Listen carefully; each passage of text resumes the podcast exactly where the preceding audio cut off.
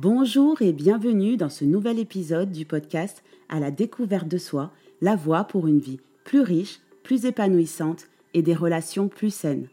Je suis Adelsa, coach certifié et votre guide sur ce chemin de la conscience de soi, de la liberté intérieure, de l'autonomie et surtout du bonheur authentique. Apprenons ensemble à nous connaître, ouvrons de nouvelles portes et construisons un avenir où le bonheur n'est pas un mythe. Bonjour à tous, j'espère que vous allez bien. Je suis très contente de vous retrouver aujourd'hui. J'espère aussi que vous avez pris le temps de vous poser la question des défis que vous allez vous lancer cette année. Parce que c'est vraiment une opportunité pour vous de vous poser la question de ce que vous voulez vraiment et d'aller le chercher. Aujourd'hui, j'aimerais qu'on parle de l'ego parce que c'est souvent qu'on me pose la question qu'est-ce que l'ego?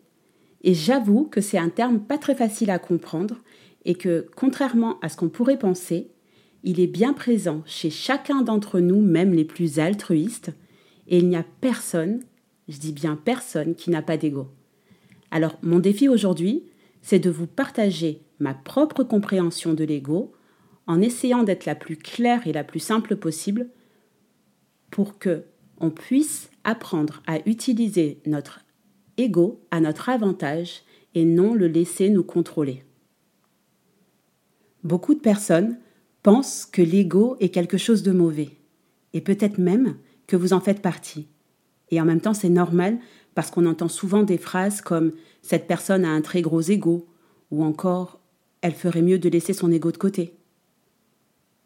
Mais pour moi, c'est pas vraiment le cas, parce qu'à la base, l'ego il est là pour nous aider pour nous permettre de nous affirmer, de nous défendre, de défendre nos valeurs, de préserver notre identité. L'ego, c'est ce qui nous permet de nous représenter mentalement, de savoir, de pouvoir dire qui on est, de nous reconnaître et aussi et surtout de nous protéger. Par exemple, quand on réussit un projet important, c'est notre ego qui nous permet d'être content et d'en être fier, il vient nous renforcer dans notre confiance en nous. Ou alors quand on arrive à exprimer nos limites dans une relation amoureuse ou amicale.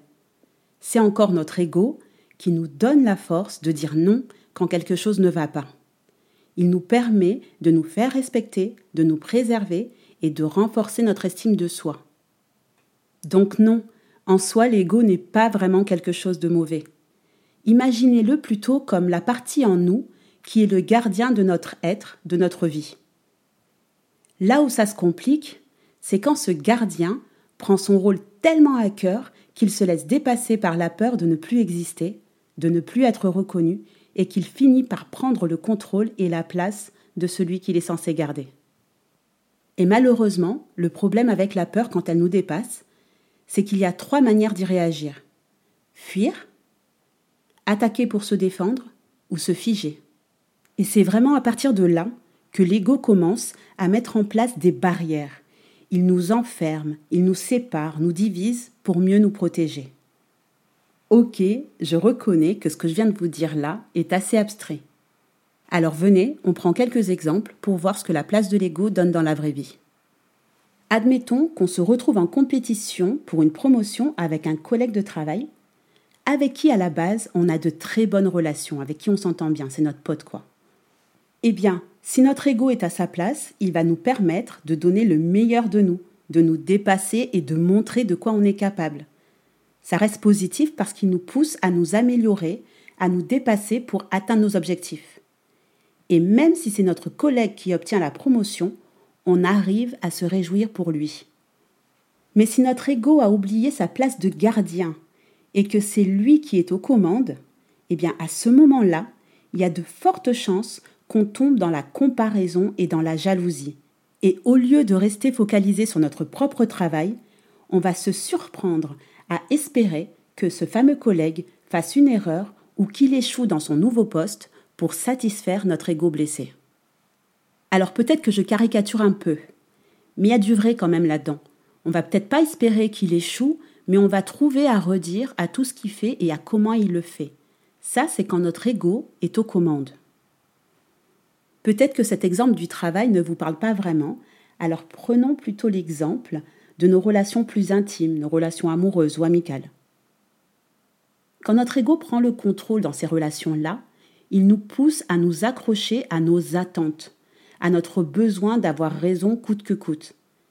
Et ça provoque des disputes, des conflits de pouvoir et surtout une difficulté à écouter et à comprendre l'autre. Parce qu'un ego aux commandes ne supporte pas la contradiction, ne supporte pas les désaccords parce que ça le met en danger, ça met en danger l'identité. Quand l'ego devient le maître, on est fermé au point de vue de l'autre. On ne regarde que nos intérêts sans prendre en compte celui de notre partenaire, de notre famille ou de nos amis. Par contre, il ne faut pas croire qu'un ego au contrôle ne se manifeste que dans le fait de vouloir être ou avoir plus que l'autre. Souvenez-vous que son but, à lui, c'est de ne pas disparaître, donc il va tout faire pour préserver l'image et la représentation qu'il a de nous, même si celle-ci n'est pas toujours à notre avantage. Notre ego peut très bien nous convaincre qu'on est plus nul que les autres, moins bien, moins intéressant ou moins performant. Et dans ces cas-là, pour se protéger de pseudo-jugement ou humiliation, on n'osera pas dire ce qu'on pense vraiment. On aura tendance à se faire tout petit et à se fermer aux autres. Cet ego qui s'est pris pour le maître, il peut aussi nous pousser à croire sincèrement que notre importance, notre valeur dépend directement de ce qu'on fait et de ce qu'on réalise. À ce moment-là, on aura tellement peur de décevoir les autres, de ne pas être à la hauteur de leurs attentes, qu'on voudra absolument prouver notre valeur en faisant mille et une choses pour les autres.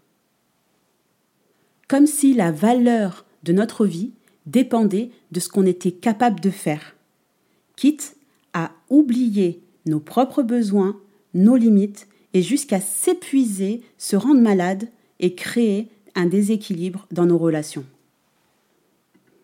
En gros, je le répète, l'ego est un très bon gardien et il est même indispensable. Mais si on ne prend pas conscience de son existence et de son fonctionnement, il peut facilement prendre les commandes et faire d'énormes dégâts dans nos vies et dans nos relations. Quand c'est notre ego qui a pris le contrôle de notre vie, eh bien, il nous empêche de nous remettre en question et d'évoluer. Il nous sépare et nous isole des autres. Il nous empêche de prendre en considération les autres. Et franchement, je ne crois pas qu'on soit nombreux à vouloir ça. C'est à nous de rester maîtres de nous-mêmes et de nos vies et de faire en sorte de garder l'ego à sa place. Si on veut vraiment se construire une vie riche, épanouissante et vraiment créer des belles relations avec les personnes qui nous entourent, c'est important de prendre conscience que non seulement l'ego, ce n'est pas nous, mais seulement une partie, et qu'il n'a rien à faire aux commandes de nos vies. On est bien plus que notre ego, on est bien plus que ce que notre ego veut nous faire croire. Quand on n'est pas à la merci de notre ego, quand c'est nous qui sommes les maîtres de nos vies, on est capable de se réjouir de la réussite des autres, des personnes qui nous sont proches. On est capable de se demander comment comprendre l'autre, comment être à l'écoute de ses besoins et comment trouver un terrain d'entente qui respecte notre point de vue et celui de l'autre quand on est en désaccord. On est aussi capable de reconnaître que notre vie est précieuse et qu'elle a de la valeur, elle a autant de valeur que celle de n'importe qui d'autre, ni plus ni moins, autant. Qu'on n'a pas besoin de s'épuiser à faire ces mille et une choses pour prouver notre valeur. Que la manière dont on dit et fait les choses, la qualité, est bien plus importante que la quantité. Alors je sais, vous allez me demander comment on fait pour maîtriser l'ego? Eh bien déjà en reconnaissant son existence, même si ça fait mal. J'ai une fâcheuse tendance. Je prends les choses trop à cœur, beaucoup trop souvent. Quand on me dit quelque chose qui ne me plaît pas ou qui ne me semble pas juste, j'ai tendance à m'emballer et à prendre les armes pour me défendre. Vous me voyez venir? Oui, c'est très souvent là que mon ego prend le dessus pour soi-disant rétablir la vérité ou pour me justifier. Et je vous raconte pas le nombre de fois où j'ai pu le regretter par la suite, le nombre de fois où je me suis vue surréagir à des propos ou à des actions comme si j'étais plus dans mon corps et sans réussir à m'arrêter. Je voyais que je m'emballais bien au-delà de ce qui était nécessaire et pourtant je n'arrivais pas à m'arrêter. Et pour être honnête, ça m'arrive encore un peu trop souvent à mon goût. Mais bon, on est là pour aller à la découverte de soi et pour vraiment dépasser cet ego et révéler notre meilleur nous. Ce que j'ai fini par comprendre, c'est que me poser quelques questions avant de réagir à quelque chose qui ne me plaît pas, bah, peut vraiment changer la donne. Des questions comme pourquoi tu veux absolument répondre? Pourquoi tu veux faire ça? C'est quoi l'intention qu'il y a derrière? Est-ce que tu veux échanger pour partager ta vision? Ou est-ce que tu veux te justifier pour montrer que toi tu as raison? Et je peux vous dire que ça calme. Alors je n'y arrive pas tout le temps comme je vous l'ai dit, loin de là.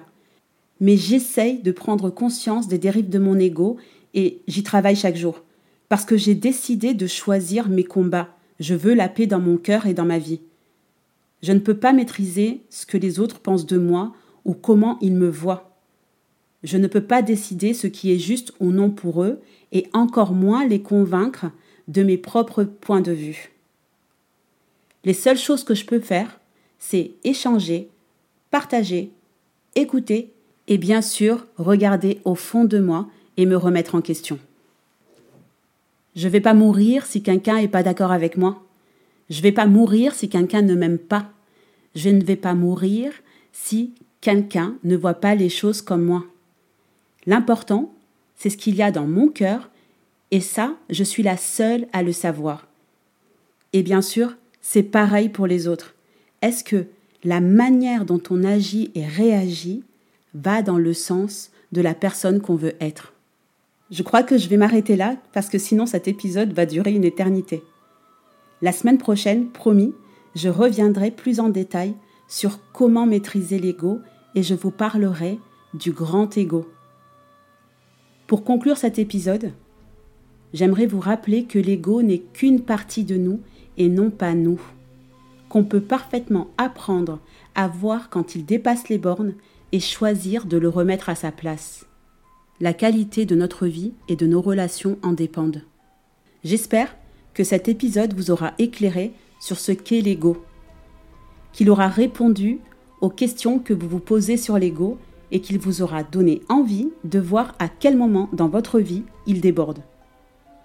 N'hésitez pas à partager vos réflexions, expériences et conseils dans les commentaires. N'hésitez pas aussi à partager cet épisode avec vos proches qui pourraient avoir besoin de l'écouter. Et surtout, si ce n'est pas déjà fait, pensez à vous abonner au podcast à la découverte de soi. Comme ça, vous serez sûr d'avoir la suite de cet épisode la semaine prochaine. Et souvenez-vous, qu'ensemble, on peut créer une chaîne d'ondes positives qui inspire et transforme nos vies. Et merci, merci encore une fois de votre présence et de votre écoute. Je vous donne rendez-vous la semaine prochaine pour en apprendre davantage sur comment maîtriser notre ego et découvrir ce qu'est le grand ego. En attendant, prenez soin de vous et de vos relations.